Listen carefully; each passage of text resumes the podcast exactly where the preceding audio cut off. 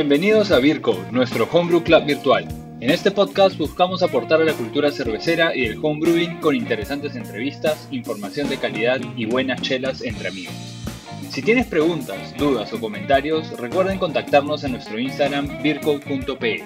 Ahí también puedes solicitar el link para unirse a nuestro servidor de Discord y poder seguir disfrutando del mundo de la chela artesanal y del homebrewing. Espero disfruten de este episodio.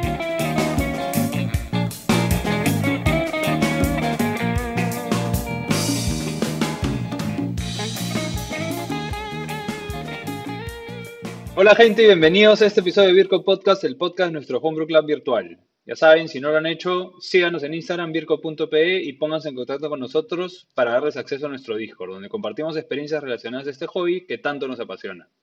Recuerden, este club es virtual y gratuito para que podamos seguir creciendo en la cultura cervecera, sea donde sea que nos escuchan. Si ya nos siguen y nos escuchan, pueden darnos una calificación en el app de Spotify. Ayúdenos a difundir el podcast con un buen rating, se los agradecemos bastante. Como siempre, empiezo a agradecer a nuestros aliados, a la gente que ofrece descuentos para los integrantes del club. Si pertenecen al club y se han registrado, tienen acceso a descuentos en insumos en Red Cervecera, Making Beer y descuentos en algunos equipos con Brumar. Si les gustaría ser parte de nuestros aliados, pueden contactarnos a vircoperu.gmail.com para mencionarlos acá y que, bueno, brinden algún descuento para el club.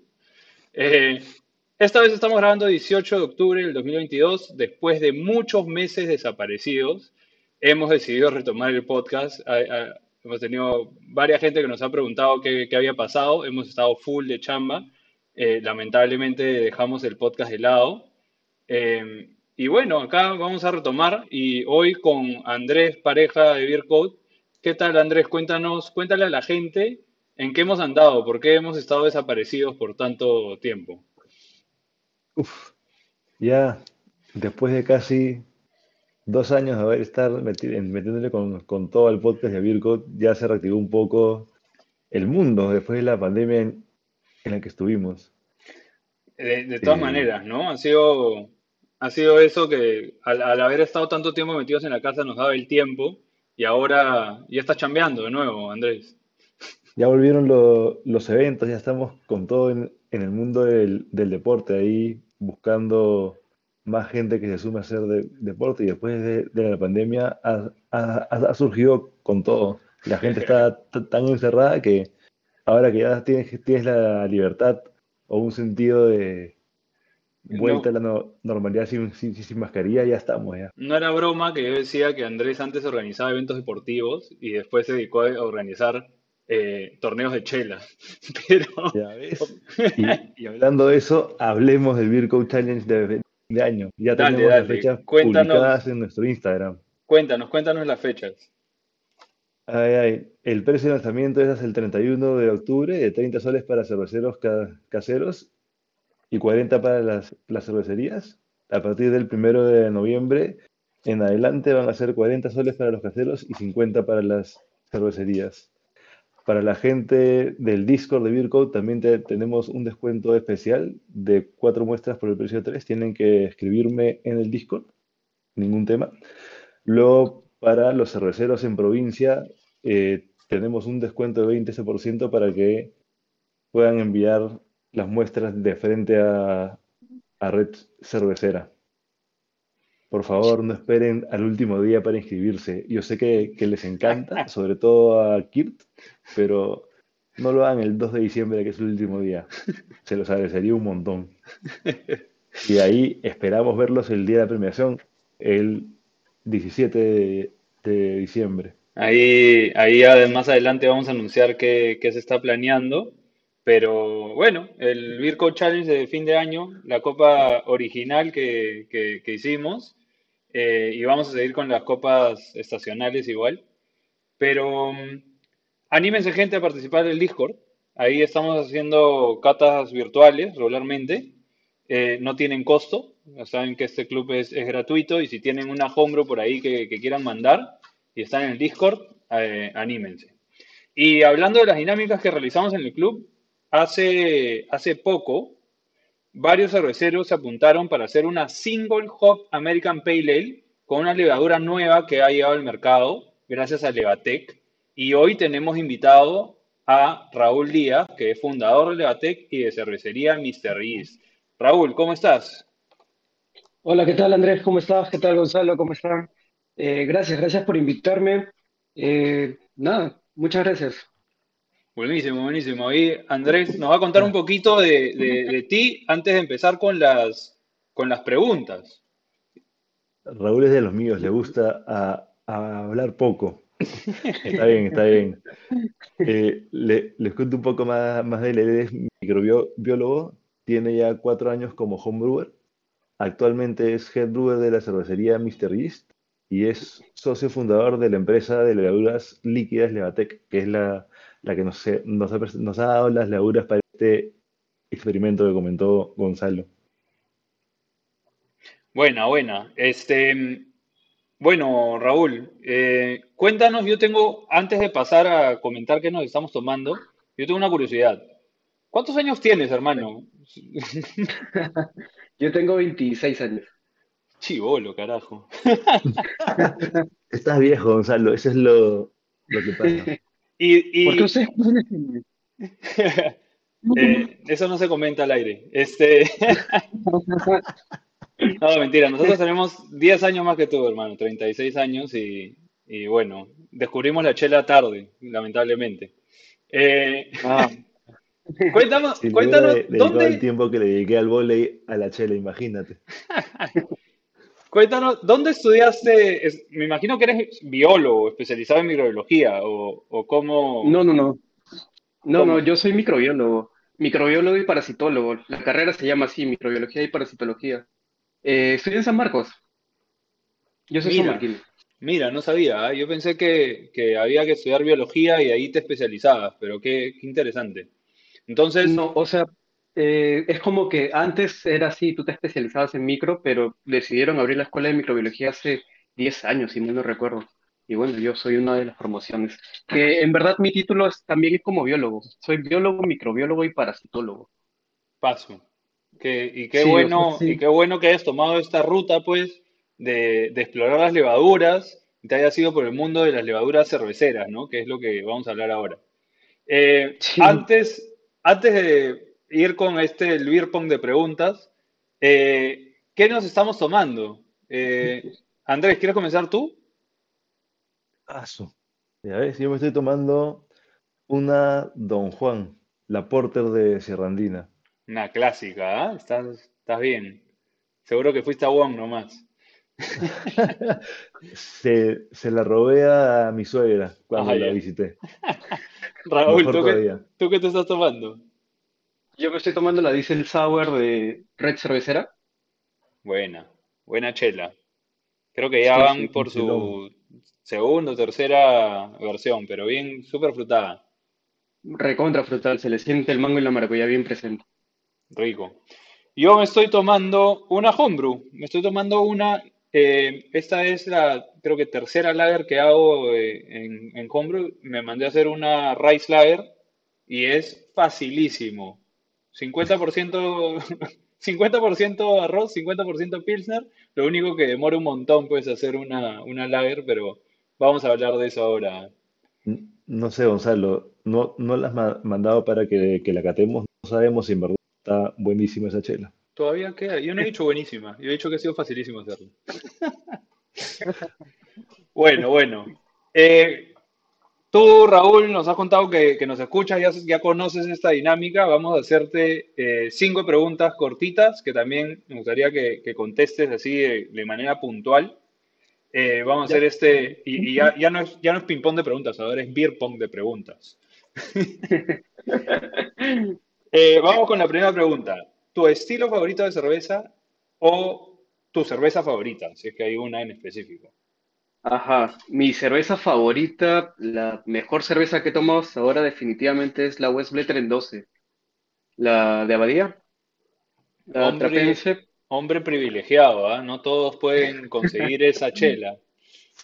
Tuve la suerte de que un gran amigo mío, Jorge Liñán, me la consiguió y me invitó y entre los dos, desde hace, le he tomado hace dos años y medio, y desde entonces entre los dos íbamos buscando cómo clonar esa chela, y hasta ahora eh, seguíamos en pie de lucha Y bueno, más adelante les voy a hablar de cómo la levadura, que, que, cómo las levaduras nos pueden ayudar incluso con el perfil Buena, de las buenazo. chelas para lograr. Sí, sí. Eso de clonar cervezas, de sacar la, la levadura del, del barro de la botella, vamos a ver si tocamos un poquito de ese tema. Andrés, dale. Dale. Uf. A ver, ¿cuál es tu lúpulo fa- favorito cuando tomas una chela o cuando la haces? Ah, yo me voy por lo, eh, lo, lo clásico, aunque no, no diría tan clásico. El lúpulo que más me gusta usar es Citra. Es bastante amigable, bastante fácil de usar, yo diría. Y siempre me ha traído buenos resultados. Y me gusta bastante en la chela. Se le siente bastante el perfil de frutos tropicales como mango. Y no sé, siempre me ha parecido un lúpulo amigable y me ha gustado trabajar siempre con él. Chick, chick hop. Nunca puedes ir mal con el Citra, la verdad que no. Eh, tu, tu chela, tu chela más memorable que hayas hecho o que hayas tomado. Ah, ya les he hablado de mi cerveza favorita, pero definitivamente la chela que nunca voy a olvidar fue mi primera chela artesanal. La tomé allá en Posuso y fue eh, me fui al bar de Dorcher eh, por un curso de la universidad. Desde que la tomé dije que me quería dedicar a, a hacer chela el resto de mi vida. Y bueno, por eso es que siempre recuerdo con mucho cariño su Golden Lager de, de Dorcher. Wow. Wow, bien, ¿ah? Dale, Andrés. A ver, tu ciudad y o bar favorito para tomarte una chela. Bar favorito, La Red. Buenas chelas, buenos amigos. La Red es chévere, buena música también y buen ambiente. Me gusta la Red cervecera. Coincidimos, de lo mejorcito que hay acá. Sí, Em, sí. ¿cuándo y dónde fue tu primer batch? ¿Cuándo fue la primera vez que hiciste chela? Ya, mi primera experiencia con el mundo de la cerveza fue hace cuatro años y medio, como les decía, después de ir a Posuso a tomar esa chela, yo vi los tanques, los fermentadores y eran cosas que ya habíamos visto en la carrera.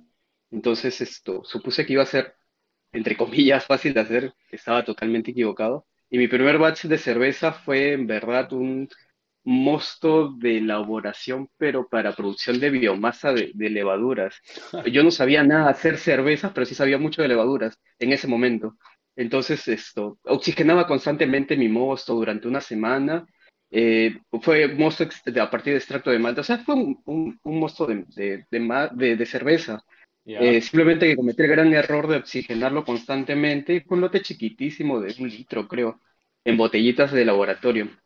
Salió horrible, obviamente, pero ya después de eso, como a los dos meses, llevé un curso de los que dictan acá en Lima y a partir de ahí es que ya comencé a hacer chela.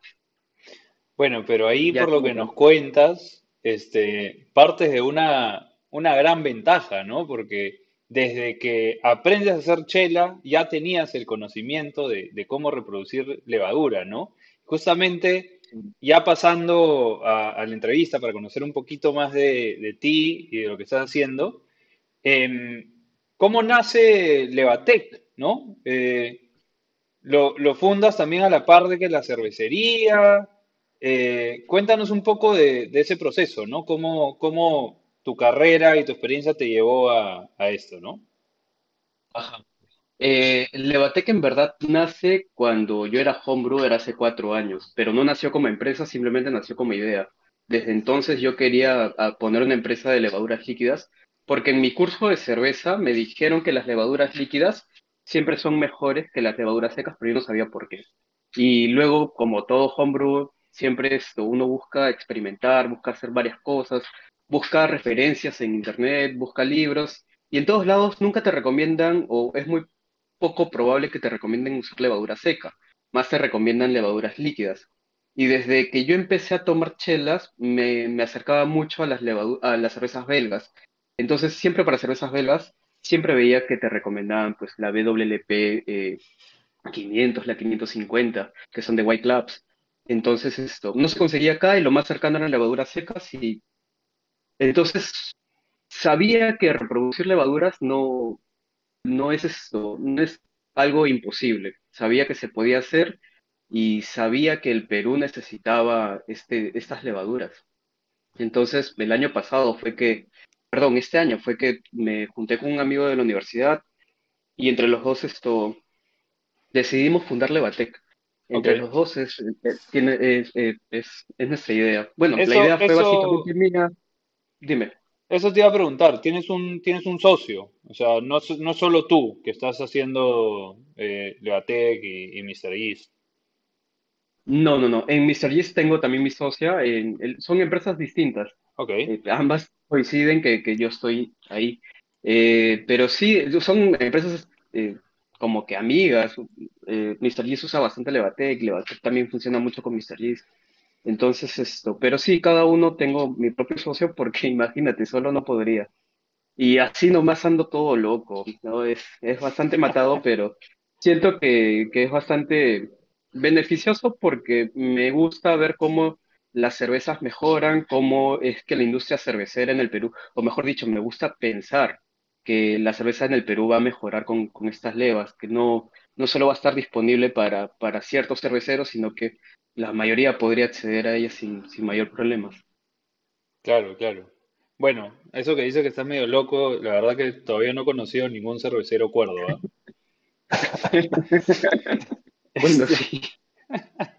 cuéntanos un poco de, de los reconocimientos que has recibido hace poco, ¿no? Eh, gran logro para una cervecería tan joven, ha ganado un par de medallas en la Inca Beer Cup, ¿no? Sí, ganamos dos medallas.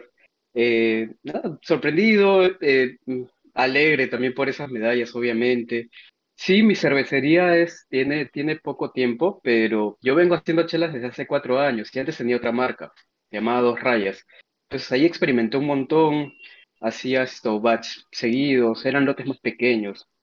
Ahora esto, bueno, eh, tengo ahora fermentadores de inox, fermentadores de mayor volumen, que me permiten también eh, manejar mejor la, eh, los procesos, uno y otro, eh, de la mano con levaduras líquidas que en verdad me, han me han ayudado a acercarme mucho más fácil a los perfiles de, de la cerveza.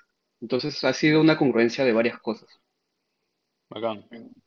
No, no, no sabía Sí. que habías tenido otra cervecería antes. ¿Qué, es, es la misma que pasó a ser Mr. Yeast o, o qué, qué pasó ahí? Eh, sí, es lo mismo, es la esencia de, dos rayas. Por eso incluso mi sesión que ganó se llama Sesión 2R porque es una sesión que yo la hice desde hace tres años y medio y poco a poco la fui, mejorando hasta ahora. Eh, murió dos rayas porque perdimos la marca. Había una empresa colombiana que se llamaba Cuatro Rayas, empresa muy grande y cuando quisimos esto, eh, patentar el nombre, registrar el nombre en Indecopy, eh, nos mandaron esto, ah, con un bufete de abogados, nos dijeron que ya no podíamos seguir usando la marca porque ellos la habían registrado antes, Ah, no sé qué tanta vaina. Sí, y bueno, No, perdimos la marca y decidimos sacar una nueva. no sé si saben ustedes, pero eh, hace años, cuando recién empezó la movida acá, hubo un tiempo una marca que era Duff, como la chela de los Simpsons. Ah, claro, sí, sí, sí, hace tiempo. Hace años, hace años.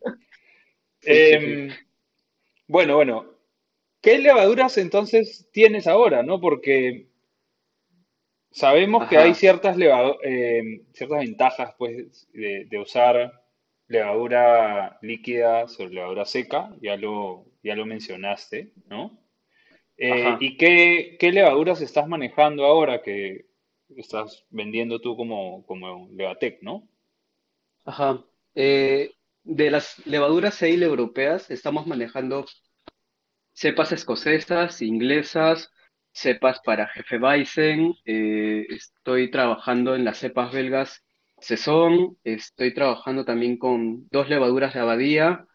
eh, estoy trabajando también con una levadura para Belgian Strong. eh, tengo como cuatro cepas para levaduras belgas. En lagers tengo dos versiones de lager, una lager europea que proviene de la cervecería Pilsner Urquell, una lager americana que proviene de la cervecería Budweiser, y bueno, y así, por ejemplo, mi sazón proviene de Sazón DuPont, eh, y así todas las cepas provienen de alguna cervecería en particular. Eh, eh, tengo también tres cepas de Hazy's para hacer Hazy's. Una de ellas me la hicieron llegar ustedes, uno de los chicos de Greco. Eh, otra, bueno, es Ah, una sí, este, estamos traficando levaduras, este, no sabía. Sí, sí, por ahí me alcanzaron una cepita para hacer Hazy's. Y bueno, gracias a ustedes, gracias también a otros cerveceros, es que ya cuento con tres levas de Hazy, yo empecé sin, sin levas de Hazy. Y si se dan cuenta, empecé con muchas levas de belgas porque yo, como les digo, a mí me gusta mucho la cerveza belga.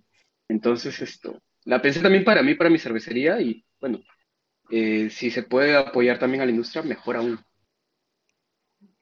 Excelente. Entonces, ¿y por qué usar levas líquidas? ¿No? Porque ahorita en el mercado lo único que encontramos son levaduras secas, independientemente de la, de la marca. Pero, Ah, ¿cuál es la ventaja entonces de, de utilizar levas, levas líquidas? Y ya pues, Gonzalo, ¿cómo ajá. que ahorita en el mercado no encontramos levas lí- líquidas? Tenemos a Levatec que da le- levas líquidas, por favor. Ese, ese es mi punto, hermano, ese es mi punto. Que nos convenza. Ah, ok. Ya. Convéncenos, Raúl. Eh, a ver, los puedo convencer como cervecero. Yo muchos años quise hacer siempre mi jefe Weizen que huela, como dicen las guías, de estilo bastante a plátano y que tenga su balance con el clavo de olor y que tenga todo el balance de las maltas por atrás. Y probé muchas levaduras secas y cada una era más decepcionante que la otra. No digo que hiciera malas cervezas porque no lo hacen para nada, pero por ejemplo, jefe Weizen con levadura seca no es muy no te acercas tanto al estilo. Ustedes lo han debido haber manejado. De repente que sacas en vez de plátano eh, mucho chicle o de repente que sacas ésteres como un poco a manzanas rojas. No, no te acercas tanto. O que por ahí que te sacan otro tipo de fenoles. Preach. Eh, bueno, ajá. Sí, sí, sí, tal cual. A mí me encantan las, las Jefe Bison y, y es bien, bien difícil trabajar la W de Fermentis. Más allá de las marcas, no, eh, eh, sino no, que me voy más, por ejemplo, eh, uno puede hacer como homebrewer o como cervecero una Jefe Weizen o tratar de hacerla y luego la comparas con una Paulaner y pues esa es otra cosa. La Paulaner tiene todo balanceado y uno puede pensar que es parte del proceso y sí, pero la gran ventaja de las levaduras líquidas es que con el mismo proceso puedes llegar a mejores resultados. Entonces, yo ni bien fermenté mi Weissbier con la levadura líquida, eh, esa Jefe Weiss que fue extraída de una cervecería, al toque, plátano y clavo, puf, a montón. Entonces, esto, ahí ya aplicas cosas de eh, conocimientos más generales, como bajarle de repente un poquito el pitch para que el plátano esto se exprese más, y si es que ya tienes demasiado plátano, aumentarle un poco el pitch, o de repente que los primeros días fermente bajo y luego alto, y con la líquida, todo ese conocimiento y todo eso que, que uno puede leer en cualquier blog, se aplica, pero con la seca es bien difícil. No solo pasa con Jefe Bison, por ejemplo, es, también, es un dime. tema, es un tema de, de generaciones de la levadura, de reutilización, o simplemente de que porque viene líquida, eh, No, tiene una mejor vitalidad o... no, mira, lo que pasa es que las levaduras líquidas han sido extraídas, como mencionó, de cervecerías que son históricas. Entonces, cuando hicieron las guías de estilo, las, las personas que la crearon eh, se han ido a esas cervecerías, han catado las chelas y han escrito sobre esos parámetros los estilos. Entonces, lo que pasa cuando secan las levaduras es que no todas ellas sobreviven. Un gran porcentaje de levaduras no soportan el proceso de secado porque es demasiado estresante para ellas. Entonces, ajá. por eso es que se puede tener básicamente 100 o 200 cepas de levaduras líquidas como estilos hay, pero de levaduras secas tenemos en el mercado, eh, no sé, unas 10, Ok. 15 y de repente Porque son las que sobreviven el proceso de secado. Exactamente, exactamente. Y no necesariamente son las mejores. Interesante, ¿ah? Eso, Ajá. algo que no, que no, que no sabía. Muy bueno, sí, y por eso también son tan populares, pues, en, en países donde hay cultura de, de homebrewing. Em, acá todavía falta, falta desarrollarla, siempre hablamos de eso, y, y nos, nos da gusto que ahora tengamos pues un, proveedor de, levaduras líquidas acá, ¿no?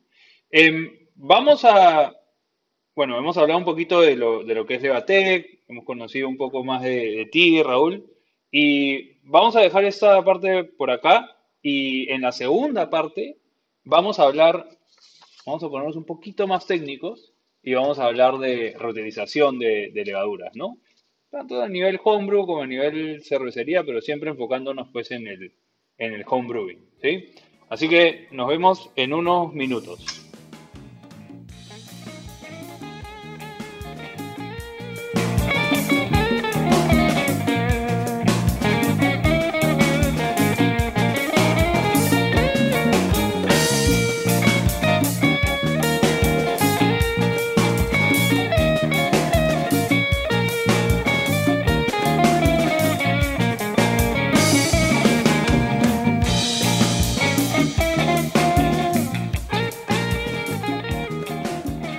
Estamos de vuelta, gente, y ahora vamos a conversar con Raúl Díaz sobre reutilización de levaduras. Como siempre, enfocándonos a nivel homebrew, pero vamos a hablar un poco de nuestras experiencias también. Y Raúl nos va a dar algunos tips para que la gente se anime a reutilizar sus levaduras también, pero también a, usar levaduras líquidas, que ya sabemos, de repente eh, la gente no está muy acostumbrada, acá estamos ya, este, ya estamos, todos utilizamos levadura seca, easy to use, ¿no? De frente al fermentador, hemos discutido un montón de si la rehidrato o no la rehidrato, ya ese es la discusión de siempre. Eh, yo ya soy un, convertido, yo ya pongo la levadura de frente, ya no la rehidrato. Antes Andrés lo jodía. Gonzalo, esa es la actitud. Ya, ya soy un convertido. Tienes que simplificarte el ya soy un convertido. Pero bueno, con las levaduras líquidas probablemente sea diferente, o cuando reutilizas tu levadura sea diferente. Eso es lo que queremos aprender hoy día, ¿no? Entonces, vamos a hablar primero de una técnica que yo nunca he aplicado, porque mi mayor miedo es que se me contamine la cerveza. Pero una técnica simple, de hecho, de, reutilizar la levadura es el top cropping. Raúl, ¿tú has hecho alguna vez top cropping? ¿Qué nos puedes decir de eso? Ah, sí, sí, sí, obviamente sí lo he hecho. Eh, eh, he tenido buenas y malas experiencias, porque como tú dices, es, es complicado. Hay que tener esto bastante nivel de asepsia, hay que ser esto bastante consciente de, de la contaminación cruzada que puede haber con tu producto final. Eh, tienes que saber también que, a ver, el top cropping es, o krausening es esto, la, la recuperación de la levadura cuando esta está en, su fase activa en la parte superior. Ahora, también no todas las levaduras fermentan desde arriba del, fermentador. Hay levaduras como las lagers que fermentan desde abajo y así quieras recuperar, no vas a recuperar nada. Eh, pero bueno, la mayoría de ales sí fermentan en la parte superior. Hay algunas ales incluso que solamente fermentan en la parte superior y para que bajen demora bastante. Así que es bastante ventajoso en esas. Por ejemplo, la jefe Weissens. En muchas belgas se hace un Krausen gigante. Eh, como les digo, las desventajas es que es fácil contaminar o, bien tu cerveza o bien el siguiente batch. A mí lo que me pasó una vez es que contaminé el siguiente batch porque yo imagino que a la hora de recuperarlo y pasarlo al recipiente estéril, el recipiente no estaba muy estéril. En ese momento no tenía eh, bueno, era homebrewer, homebrewer, homebrewer. Hacía lotes de 20 litros, eh, no tenía muchos equipos, no tenía, no tenía microscopio, no tenía forma de ver absolutamente nada y simplemente fue prueba-error para ver cómo iba, porque curioso siempre. Pues. Pero sí, tienen que tener cuidado con eso. Es un, es un método de recolección bastante útil para los homebrewers que no pueden recuperar desde la parte de abajo porque de repente son pocos los, los fermentadores y un poco caros que tienen recolector, por ejemplo el Farmzilla, que es buenísimo, bueno, a mí me gusta trabajar con ese a nivel home, esto, pero si es que no cuentas con ello y aún así quieres recuperar, y la gran ventaja es que tienes levadura recontractiva, con ganas de, de seguir chambeando, y ni bien la inocules a, a tu otro fermentador, inmediatamente va, va, a arrancar la fermentación. Entonces tiene sus grandes ventajas. Eso es lo que, eso es lo que había visto. Yo creo que Andrés está viendo, este, se está animando, ¿o no? Vas a hacerlo, ¿no es cierto? Pucha, ya, ya he sacado barro, pero creo que el top grouping me llama la, atención. Vi por, por, ahí que no es tan complicado, pero sí tienes que tener un montón de cuidado en, las, en, sanitizar todo. Pucha, sí, eso, es lo que, eso es lo que a mí me da, me da falta, por eso yo nunca lo he hecho. He visto que tiene que ser entre las 24 y 48 horas de la fermentación activa, que baje un 50% de atenuación y ahí puedes empezar a, sacar la espumita de encima que parece como, que parece como un mousse, ¿no es cierto? Parece sí, una... Sí, sí, sí. el consejo que les podría dar quizás es esto, eh, esterilizar una cuchara grande bueno, no, no van a poder esterilizar. Bueno, te puede esterilizar en un autoclave, en una olla a presión, que lo ponga a esterilizar en su olla autoclave, no te me pongas, no te me pongas. bueno, la olla a presión creo que es un poco más accesible. Podrían meterle una olla a presión por 15 minutos, 30 minutos, y su cuchara se esteriliza. Si no, eh, bien lavado, sumergido en agua hirviendo y luego desinfectado con alcohol. Y se pueden comprar en las farmacias eh, en la farmacia esto, estos frasquitos que son eh, estériles para, para orina. Ah, buen dato, ¿ah? Sí, sí, Porque sí. lo- los videos que he visto usan pues eh, los, estos mason jars americanos, que en Los realidad podrías usar cualquier frasco de vidrio. ¿no? Sí, porque esos se pueden hervir, pero son los que usas para mermelada, para conservas, eso los puedes hervir, sí, sí, sí, sí, También podría también. funcionar, pero es que mi alma de microbiólogo me dice que hervir no es esterilizar. Entonces, Eso, eso es que Vayan, vayan gente al, al episodio de limpiado y sanitizado y, y aprendan la diferencia, porque exacto, esterilizar pues es, es, es diferente, ¿no? Y Ajá, ¿qué hay entonces del, del bottom cropping? Lo mencionaste un poco que sí, hay algunos fermentadores a nivel homebrew que son cilindro cónicos que puedes sacar ajá, de abajo, pero también a nivel homebrew puedes, una vez que trasvasaste tu, tu levadura, de tu cerveza, ese barro lo puedes reutilizar, por, por el cañito el, del fermentador. Le bajas un claro. poquito de mosto, lo mueves y ya Sí, está. sí, Y aprovechas el mosto que te queda abajo y cosa que no pasas el barrito a tu chela. Nada más, no seas tan estamurriendo con la chela, ahórratelo en, en- en levadura. Yo he usado, yo he Ya, la, usado, yo he, yo he hecho eso, pero vamos a hablar de, un poquito de nuestra experiencia. Dale, Raúl. la, la gran ventaja que tienen ustedes y que tenemos nosotros muchos los que hacemos homebrew es que esto puede- podemos hacer ese tipo de experimentos y si es que sale mal un batch, solo son 20 litros, 30 litros, no es más de ello. Pero si hablamos a nivel de cervecerías, esa técnica de recoger absolutamente todo el barro y reutilizarlo no siempre es beneficioso, porque al arrastrar todo el barro, estás teniendo un arrastre de muchas levaduras que ya han- están muertas levaduras que no son muy floculantes porque fueron las que sedimentaron al final de la fermentación, Ajá. levaduras que han tenido mucho contacto con la cerveza, y si ha sido una cerveza de 10%, es levadura muy estresada, recontra estresada. Entonces Que ha, esto que ha mutado, ¿no es cierto? También. puede haber mutado, también esa levadura no es la misma. Entonces tiene muchas desventajas rehusarla completamente. Sin sí, embargo, que mute una levadura de cerveza también es raro, no es muy común porque las levaduras han perdido su... Va- Vamos a hacer entonces, cerveza, vamos a ajá. diferenciar método Raúl y método pareja, ¿ya? O sea, tienes que sí, limpiar el barro y todo esto. Acá es un montón de tiempo. Pues simplemente el día que trasvasas tu cerveza para hacer tu embotellado o a tu corny o a lo que quieras, cal- calculas para hacer un brew day el mismo día o el día este siguiente. O programas sea, yo he tu, guardado, programas tu claro, programas tu brew. Yo he guardado el, el barro en la refri de un día para el otro y he hecho un beer al, al día siguiente con, con la leva. Y fermentó desde los 30 minutos que la trasvasé. Espectacular. yo también he hecho eso. Una, gané, gané una medalla con una stout que estaba fermentada sobre una port y, y le fue bien. Este, y obviamente fui aumentando de, aumentando de, ¿cómo se llama? De graduación alcohólica, porque tenía más, más levadura. Pero sí, sí se puede, y es cuestión de tratar. Pero, ¿cuál es el beneficio de, de hacer esto, de reutilizar levaduras? O sea, ¿por qué alguien, un homebrewer, debería de animarse a, a- a tratarlo? ¿Cuáles son las características organolépticas? ¿O es simplemente por un tema económico que hay que reutilizar levadura?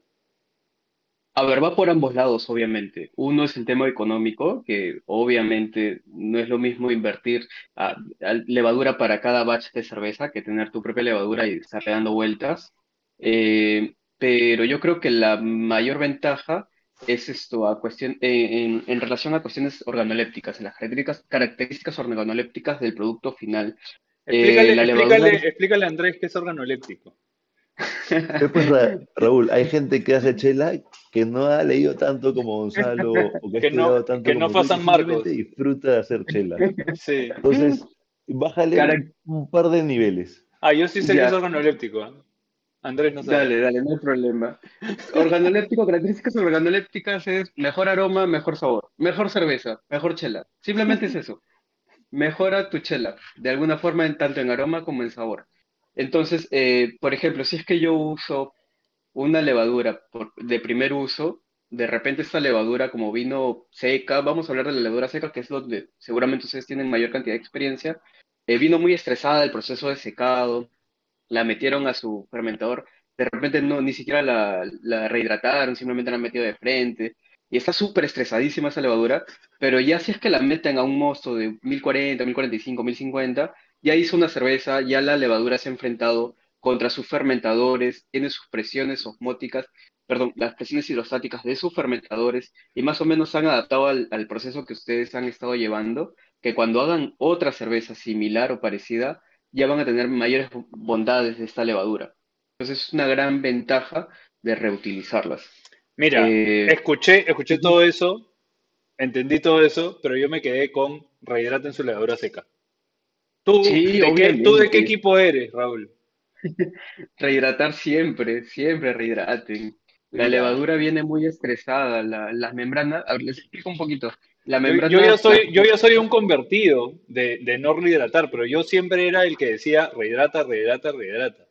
Pero desde que me dijeron la, la levadura es easy to use y que va de frente y que algunos cerveceros en cervecería la meten la levadura seca de frente al fermentador, dije, ah, ya, No, explícanos pero es por que qué. loco, mete levadura de pan a tu mosto y va a fermentar, todo fermenta. Entonces esto, no se trata de simplemente fermentar por fermentar, se trata de, de hacer cerveza y hacer buena cerveza. Las técnicas y los métodos que les estoy diciendo, eh, de alguna forma van a, a contribuir a, a que mejoren ustedes sus cervezas. Entonces es un mejor, eh, una mejor técnica rehidratarla, ya que mantienes una mayor cantidad de biomasa de levadura y por lo tanto tu fermentación va a ser mejor. Recordemos que la levadura no quiere hacer cerveza.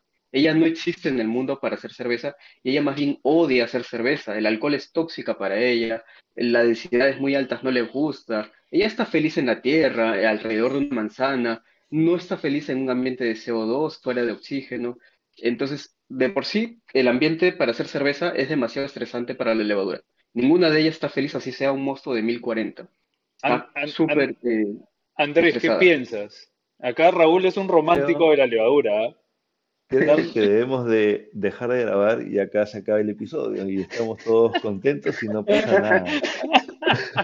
Pero yo me quedé con, con- con la parte de que puedo usar mi barro, entonces está bien, no voy a rehidratar la chela, pero voy a hacer que calcular mis brew days para tirarle al barro esa chelita. Y lo puedo hacer con la chela que acabamos, que acabamos de hacer. Solo le cambio de lúpulo y mantengo la levadura. Y a ver Sí, qué Sí, onda. claro, sí, sí, sí, sí. claro. Pero, pero Es una bueno, re- resumiendo un poquito lo que, lo que nos dices, esto de reutilizar la levadura es porque la levadura se va adaptando al, al medio, ¿no? Y has hablado también de el, el tipo de fermentador y la presión que, que experimenta la levadura, ¿no?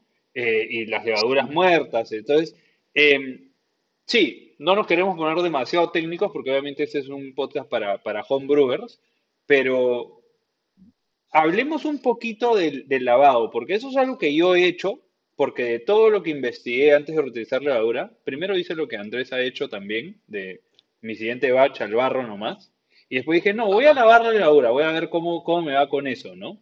No me animé a hacer top cropping, eh, y hice el, el- el lavado, ¿no? No sé si tú has hecho eso, si haces eso regularmente, o qué, qué, cuál sería el mejor proceso, o qué nos recomendarías para el lavado del barro de la levadura. Ya, para el lavado del barro, en verdad no lo recomiendo mucho, porque eh, la levadura como está, eh, está lista y, y apta para fermentar. Si es que la tocamos un poco, es susceptible a cambios de temperatura. Por ejemplo, si lavamos con agua que ha estado hirviendo, pero tu levadura está a 15, 18 y le metemos agua tibia a 30, ya es un, es un choque térmico bastante grande. Ok, es el Entonces se pueden cambio, el cambio de temperatura, entonces, es una, un factor. uno podría ser el cambio de temperatura exacto. Otra es que tu agua en verdad no esté estéril y que estés arrastrando de alguna forma otros microorganismos. O que el recipiente donde estés lavando tampoco esté estéril. La otra también es la, la inserción de oxígeno a tu levadura, que obviamente no se oxida como la cerveza que se deteriora, pero el oxígeno lo que va a hacer es esto, activarla un poco. Entonces los pequeños azúcares que pueda conseguir que en el residuo de todo ello eh, o peor aún, la levadura se va a comenzar a, a canibalizar, por así decirlo. Van a explotar algunas y la levadura se va a comenzar a comer entre ellas y vas a tener flavors como levadura muerta. Entonces, de son varios, eh, exactamente. como Entonces, sí, de, este, como medio de umami, medio cárnicos, sí, o a cárnico veces, embutido. o a veces hasta de, he escuchado de, de caucho.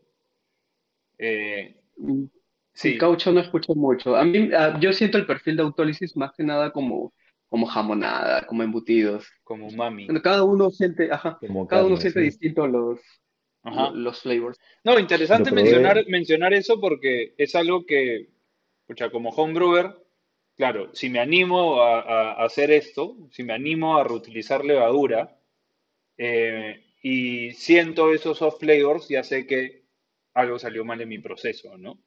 Pudo haber pasado eso, exactamente. Entonces, esto, es mejor utilizarla directamente si es que tienen, por ejemplo, el Form Sigla o tienen alguna forma de recuperarlo en un recipiente. El recipiente directo tienen al siguiente batch. Ahora, tengan cuidado, por ejemplo, si es que eh, fermentaron un mosto de 1080, 1090, porque esa levadura sí ya está muy estresada. Yo no la metería de nuevo otro mosto de 1090, Vamos excepto que sea la única opción. de Lo menos a, de preferiría menos a meterlo más, de menos a más. Siempre de menos a más, pero si es que ya tienes uno que está de más, métele uno suavecito nuevamente como para que la levadura de nuevo esté... Eh, con, eh, consienta tu levadura, hazla, hazla, bien. Entonces, eh, obviamente un homebrewer no tiene tantas, tantos equipos, de repente hay que depender mucho de nuestros sentidos y de nuestro, nuestra capacidad de análisis sensorial para saber si es que esa levadura la puedo utilizar o no.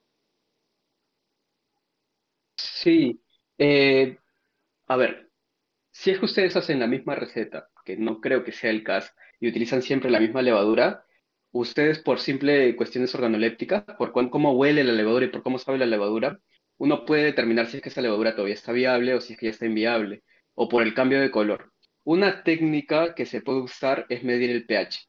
Si el pH aumenta más de uno, conforme lo vayan guardando, es porque hay demasiada autólisis y ya no es, ya no es apto para, o ya no deberían de reusarla porque hay mucha levadura muerta. Sin embargo, sin embargo, yo he tenido levadura reusada y guardada en la refri durante 15 días, un mes, y cuando lo he visto al microscopio está buena, y cuando he, fermentado alguna chela, va bien. No les digo que lo hagan, pero tampoco es algo, es un crimen hacerlo. Enton- Entonces, Señor. eh, un, o sea, un pHímetro es algo que es más probable que un homebrewer tenga. Eh, Sí, la alcalinización que, que aumenta el pH, como está diciendo, es un indicativo de autólisis. sí. Eh, otra cosa que tienen que considerar es que todo lo que toque su levadura tiene que ser desinfectado, bien desinfectado. Así que el pHímetro, si es que los ponen en su barro de levadura, desinfectalo bastante bien. Si no tienen forma, mejor esto, acorten tiempos, eh, sientan por cuestiones organolépticas, vean el- los cambios de color. La levadura sana y que venga de un mosto eh, rubio es, es una levadura cremita, pero si es que viene de una porter también es una levadura marrón. Entonces esto, tienen que, ver bien de dónde viene la levadura, depende mucho de, de, cada, de cada proceso. Y, una, una pregunta es, ¿limpiarlo bien es ponerlo en Starsan? Por supuesto, por supuesto. Hay que lavarlo con detergente alcalino, enjuagado tres veces, su Starsan. Eh, no le ponga agua caliente porque ahí sí malogran el lente sensor, pero sí su Starsan o su alcohol al 70. Es mejor utilizar alcohol al 70 ya que están trabajando con levadura. Alcohol a 70 es mejor, entonces, buen dato, buen dato. Eh, hay algo Sí. que yo leí, nunca he hecho, pero he visto que hacen a nivel industrial, que es el lavado ácido de la levadura. ¿Por qué se haría eso y a nivel homebrew se se hace? Porque vi que se hace con ácido eh, fosfórico, no me acuerdo qué Sí, concentración, creo que 70%, pero... sí. Sí, aparte de ello, la levadura tiene que estar fría, cerca de 2 grados centígrados, para que pueda aguantar la membrana plasmática. Eh, les digo hasta ahora que, que la levadura se estresa mucho y ese lavado ácido estresa aún más. Y lo peor de todo es que las bacterias lácticas sobreviven al lavado ácido. Ah, Así sí. que, sí, claro, te puede eliminar alguna levadura salvaje, Yo pensé, yo pensé que era justamente para eliminar bacterias. em, no, la- Ah, mira. Bueno, las bacterias no, la- ácido-lácticas resisten el ácido, ¿no? Pero, y las levaduras salvajes van a resistir también. las levaduras salvajes no te aguantan tanto el ácido, no aguantan tanto un pH tan ácido. Las levaduras de cerveza, por alguna razón, están adaptadas a pH, pHs más ácidos, por eso que uno puede hacer una sour con una levadura de cerveza. Entonces, entonces elimino, elimino solamente enterobacterias. eh, y No, no, estás eliminando de repente por ahí, ¿no? Pediococcus parece una bacteria láctica también, eso sobrevive. Enterobacterias, ya es difícil que tengas enterobacterias ahí, pero te puedes eliminar de repente Brettanomyces, de repente. Ah, bueno, Eh, ya, por ahí bueno. alguna, alguna Saccharomyces cerevisiae salvaje, no sé, podrías Men- eliminar cosas así, pero en menos, verdad menos, no, no bread, veo, menos, menos bread beers.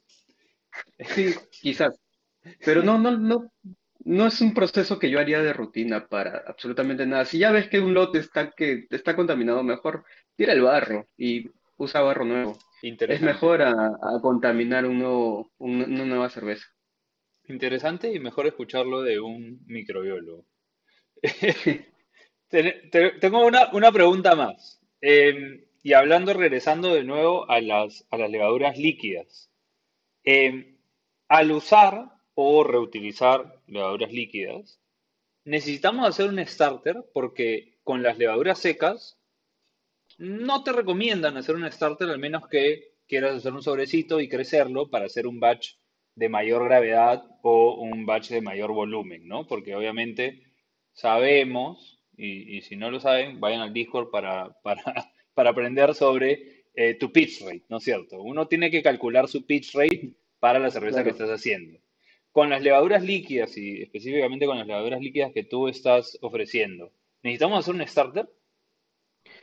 Eh, no es obligatorio, pero ayuda bastante. Y no por una cuestión de hacer crecer la levadura. A ver, para, eh, para dar un símil entre levadura seca y levadura líquida, podríamos decir que es como leche en polvo y leche fresca. Entonces, si la leche fresca la mantengo refrigerada mucho tiempo, ella se puede, eh, entre comillas, se puede, se puede contaminar, pero como las leches pasan por un proceso de, pasteurización, incluso otros procesos térmicos, entonces no se contamina. Sin embargo, eh, las levaduras líquidas tampoco se van a contaminar, pero podrían perder un poco de vitalidad. No solo viabilidad, sino vitalidad. ¿Nos Entonces, quieres, nos eh, quieres, ya lo hemos, ya lo hemos definido antes, pero nos quieres definir vitalidad y, y vialidad? Por supuesto, viabilidad es el porcentaje de células que todavía siguen viables, siguen vivas, que son capaces de, de crecer. Es decir, que están enteritas. Esa es viabilidad. Y vitalidad es eh, la capacidad que tienen las levaduras para fermentar un mosto de cerveza de buena, de buena manera, o sea, que no están estresadas, que están bastante bien. Entonces, las pruebas de viabilidad son, entre comillas, sencillas. Eh, con un microscopio y azul de metileno podemos determinar el porcentaje de viabilidad, pero las pruebas de vitalidad no son tan simples. Entonces, eh, si es que tienen, por ejemplo, encuentran un, vial de levadura líquida de Levatec de tres meses en alguna tienda de insumos, eh, les recomendaría hacer un starter no para hacerla crecer más, porque la viabilidad no baja mucho alrededor de los meses, pero quizás la levadura ya está muy dormida, quizás ya necesita un punchecito, algo, un poquito de comidita como para volver esto a, a reactivarse, por decirlo de una manera muy sencilla, obviamente. Ok. ¿Y, y qué, Entonces, y qué tan sencillo entonces es hacer un starter? Si es que lo necesito, ¿no? Porque si lo que me está diciendo si es que la- el vial que tú vendes está fresquito, puedo hacer un pitch directo. Directo, sí, exactamente. Se puede hacer directamente, no hay ningún problema. Eh, pero si es que ya encuentran un vial antiguo, ustedes mismos compraron tres viales y uno les quedó, entonces esto pueden hacer un starter que es bastante sencillo, porque en este caso no buscamos aumentar biomasa. Entonces, de repente tienen una botella que previamente ha sido desinfectada, la llenan con un poco de mosto de un homebrew que hicieron antes, de repente este mosto lo congelan para que ya tengan su, su mosto estéril. Un mosto que está listo para inocular, lo ponen a un frasco estéril y lo ponen en la congeladora. Puede ser un litro, medio litro. Entonces, eh, un día antes de que ustedes empiecen con su, con su cocción, podrían poner la levadura que ya está un poco viejita a que fermente ese pequeño mosto, ese medio litro de mosto o ese litro de mosto. Entonces, durante toda la noche lo va a fermentar y para el día siguiente ya está ready de nuevo para, para hacer otro batch de cerveza. Ese es el starter que yo les podría a- eh, aconsejar y que es de manera sencilla. Es el más básico de todos. Ahora, ¿podríamos complicar todo? Sí. Ya, vamos a dejarlo a No, nivel, a nivel no Andrés. compliquemos Andrés, nada, por favor. dale. Está perfecto. ¿Tú has Me hecho convenciste con starter? el tema de congelar. Nunca he hecho starter porque siempre no, guárdalo en la refri, pero te dura tantos días. No, pues no hay formas. Pero si me dices que lo puedo congelar, espectacular. ¿Cuánto tiempo lo puedo congelar? Pregunta La importante. levadura no se puede congelar. Puedes congelar el mosto. Ojo. Ah, pues eso fue lo, lo que dije. Raúl. No me falla. entiendes. No te entendí. Pero, pero bueno, este, me gusta que acá tenemos sí, los, los, los extremos y, y a Andrés le gusta las cosas un poquito más simples y, y así, eh, así es, o sea, es mejor, guardas un poquito de tu mosto, de tu, de tu batch anterior, lo congelas para que se mantenga estéril y a la hora de descongelarlo haces tu, tu starter. No necesito muchos equipos, en este caso no necesito un agitador magnético, o sí, es mejor. Como les digo, si quieren simple, simple funciona. Funciona bien porque en este caso nada más queremos mantener vitalidad de la, de, de la levadura. Ok, Entonces esto les puede funcionar tanto para levadura líquida que compren para mí o como de repente recuperaron ustedes mismos levadura y la dejaron un mes guardada y no saben qué pasa. Entonces lo mismo, pasa exactamente lo mismo. Pueden meter esa levadura, este, este starter y si es que de un día para otro no fermentó, porque ya esta levadura no la uses, ¿Y, y puedo no hacer lo uses. mismo con levadura seca? Eh, sí, pero no tiene sentido. Ahí no tiene sentido alguno, porque la levadura seca sí viene activa. Esa, eh, la gran ventaja que tienen las levaduras secas es que siempre tienen, están activas y pueden trasladarse de manera fácil, no ocupan mucho, mucho espacio y tampoco es que tengan que estar a temperatura, o sea, pueden transportarse a temperatura ambiente sin, sin perder mucha viabilidad. ¿Por cuánto Eh, tiempo se pueden transportar a temperatura este ambiente, ponte? pues si te creo traes, por si te por, traes de fuera, de un viaje y te traes unas levas, dices. Claro. Creo que por mes ellas pierden como un 5% de viabilidad o 2%, pero no estoy muy seguro. Pero bueno, Eh, está, sí, es sí, una, sí, es más o menos entre dos, entre rango. 2 y 5%, ¿no? O sea, porque las levas secas no las debo de guardar nunca a temperatura ambiente, las debo de lavar, eh, guardar Es refrigeradas. Y las levaduras líquidas, aún Es más, así obligados, obligado, obligados a temperatura fría, sí. Lo claro. más cercano a 0 grados sin congelar. Por eso yo he escuchado de cerveceros acá que se traen la levadura líquida de fuera y se la traen en cooler, eh, y, pero después cuando llegan acá tienen que hacer un starter y un estudio de vitalidad y viabilidad para poder recién utilizarlas, ¿no? Y ahí ya requieres cierto, de microscopio y toda la vaina, ¿no? por cierto, ahora que lo has mencionado, también ofrecemos ese servicio. Si es que hay algunos cerveceros profesionales que nos están escuchando eh, y han traído una levadura de afuera, podemos nosotros eh, hacer ese proceso de, expansión, de propagación de levaduras a partir de ella y también podríamos guardarlo en ceparios para que no se pierda la cepa. Ah, buenísimo. Justamente eso, eso te iba a preguntar, ¿no? Em, Algo, algo más que algo, algo que se venga ahí con, con Levatec o con, o con Mr. East, eh, que quieras que la gente sepa. Eh, sí, bueno, con Levatec el, el siguiente proyecto que tengo en mente es aislar eh, levaduras y bacterias a partir de chicha. Eh, tengo pensado y espero que se pueda lograr hacer. Existe, por ejemplo, un vial de levadura que, el- un vial de levadura que se llama Belgian Sour Mix. Entonces, me encantaría hacer como un Peruvian Sour Mix, eh, un vial que esté destinado como para hacer chicha y que salga la primera. O sea, Qué bueno. eh, Sí, me, me- por ahí más o menos es el, el proyecto que tiene Levatec. Ya aislé la levadura. Es una levadura bastante limpia. De repente la use para hacer alguna cerveza americana. Y nada más me faltan las bacterias. Pero ustedes saben que chicha tiene un montón de microorganismos. Sí, Así que sí se está complicando un poco. qué bueno, qué bueno. Feliz de que, que, que, que menciones eso, porque lo hemos mencionado muchas veces en otros episodios, hablando con Pepe, hablando con Andrea, hablando con la gente de Victoria. eh, de que falta investigación sobre la chicha Sí, peruana y los microorganismos que están ahí. Sabemos que hay bacterias ácido lácticas, sabemos que hay un Brett que probablemente todavía nadie ha identificado y codificado, pero un Brett bien, eh, bien peculiar. Sí, Sí, sí, sí. sí, sí, sí. Sí, hay un sinfín de microorganismos ahí. Y todos interactúan a la par. Es, es hermosa la, la fermentación de chicha. Pero también creo que es un poco incomprendida. De, Entonces, de eh, todas por ahí hay que hacer algo. De todas maneras. Tenemos que hacer algo como cerveceros. Y bueno, si es que puedo dar mi granito de arena, mejor aún. Esa, esa es la idea.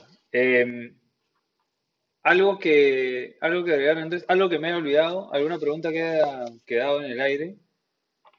No, pucha, ninguna que, que se me ocurra esta ahorita. Bueno, Andrés ya se animó a, a reutilizar levadura. Espero que la gente que nos esté escuchando se, se anime a utilizar levadura líquida, que no es tan complicado. Eh, muchas veces nos, nos resistimos al cambio, nos resistimos a, a cosas nuevas y, y la verdad que yo ya tengo mi, mi chela fermentando para, para el experimento. Va a ser, me parece, ¿qué fecha vamos a estar probando este experimento, Raúl, para invitar a la gente? El El, 12 de noviembre, el sábado 12 de noviembre. Si, sí, si nos escuchan, en la red están cervecera. en la red, están todos invitados. Vamos a probar. Hay, me parece que siete cervezas distintas hechas con una, con una leva de Levatec. Ahí ya les contaremos. Hemos hecho una single hop American Pale Ale. Eh, recuerden también, gente, que tenemos el Beer Code Challenge de fin de año. Tienen precio de lanzamiento. Aprovechen que está bien barata la, la copa, la copa más barata de- del Perú ahorita. Hasta el 31 de octubre, 30 soles para caseros y 40 para cervecerías.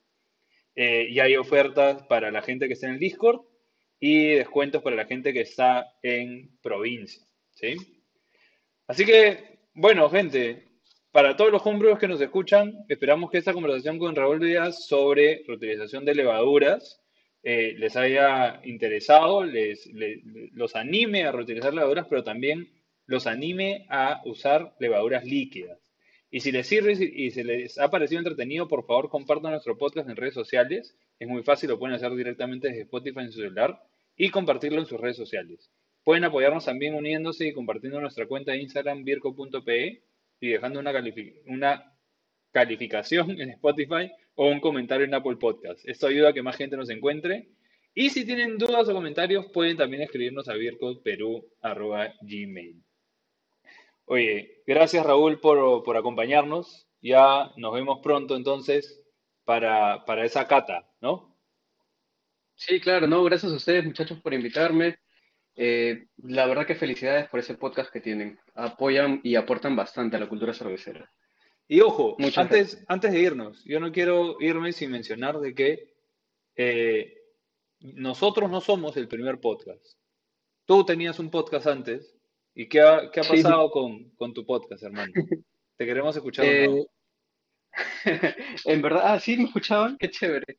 Esto, lo quiero volver a, a- a reactivar ahora, eh, ahora que estoy un poquitito más holgado, pero como te pudiste haber dado cuenta, estoy bastante, estuve bastante atareado con, entre la cervecería y, y la empresa de Levatec, pero quiero volver a hacerlo porque me parece que todo, todo contribuye, todo aporta, y sobre todo que hay bastantes alcances a nivel científico, a nivel de artículos científicos que podrían llegar y aportar esto tanto a homebrewers como a brewers profesionales. Y Buenísimo, ahora que tengo también las levaduras, a aportar por allá con algunos experimentos y todo lo demás.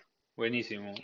Y Me- ya, ya pues, úsanos para los experimentos. ¿Qué eso, mejor que hacer Sí, sí. eh, experimentos con, con un culo de gente y tener distintas formas? Me gusta, me, gusta que, que tengamos más geeks. Así que salud, salud gente por los geeks de la, de la cerveza.